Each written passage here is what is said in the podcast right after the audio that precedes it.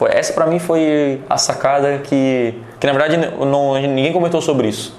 Eu saquei por que, que algumas pessoas crescem tanto e outras não.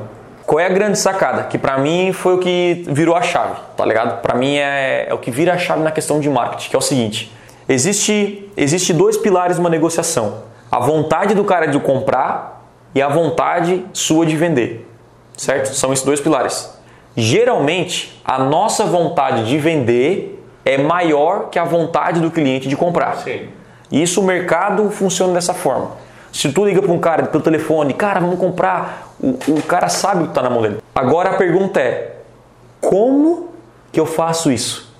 Como que eu faço que as pessoas tenham mais vontade de comprar de mim do que eu tenho produto para oferecer?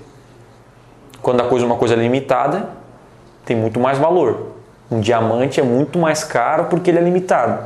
A escassez ela tem que ser real. Essa é a sacada. A escassez ela tem que ser real. Escassez falsa ela funciona, sim, a curto prazo. Ah, sim. Agora a longo tu perde credibilidade, tu mata tua empresa lá na frente.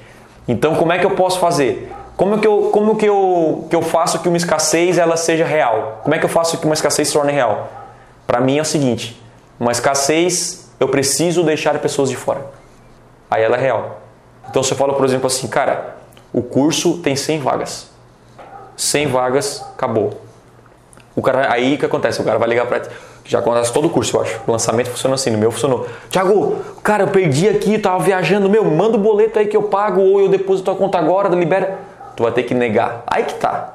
Tu vai ter que negar. Agora, se esse cara fica de fora uma vez, adivinhe, nunca mais vai ficar de fora.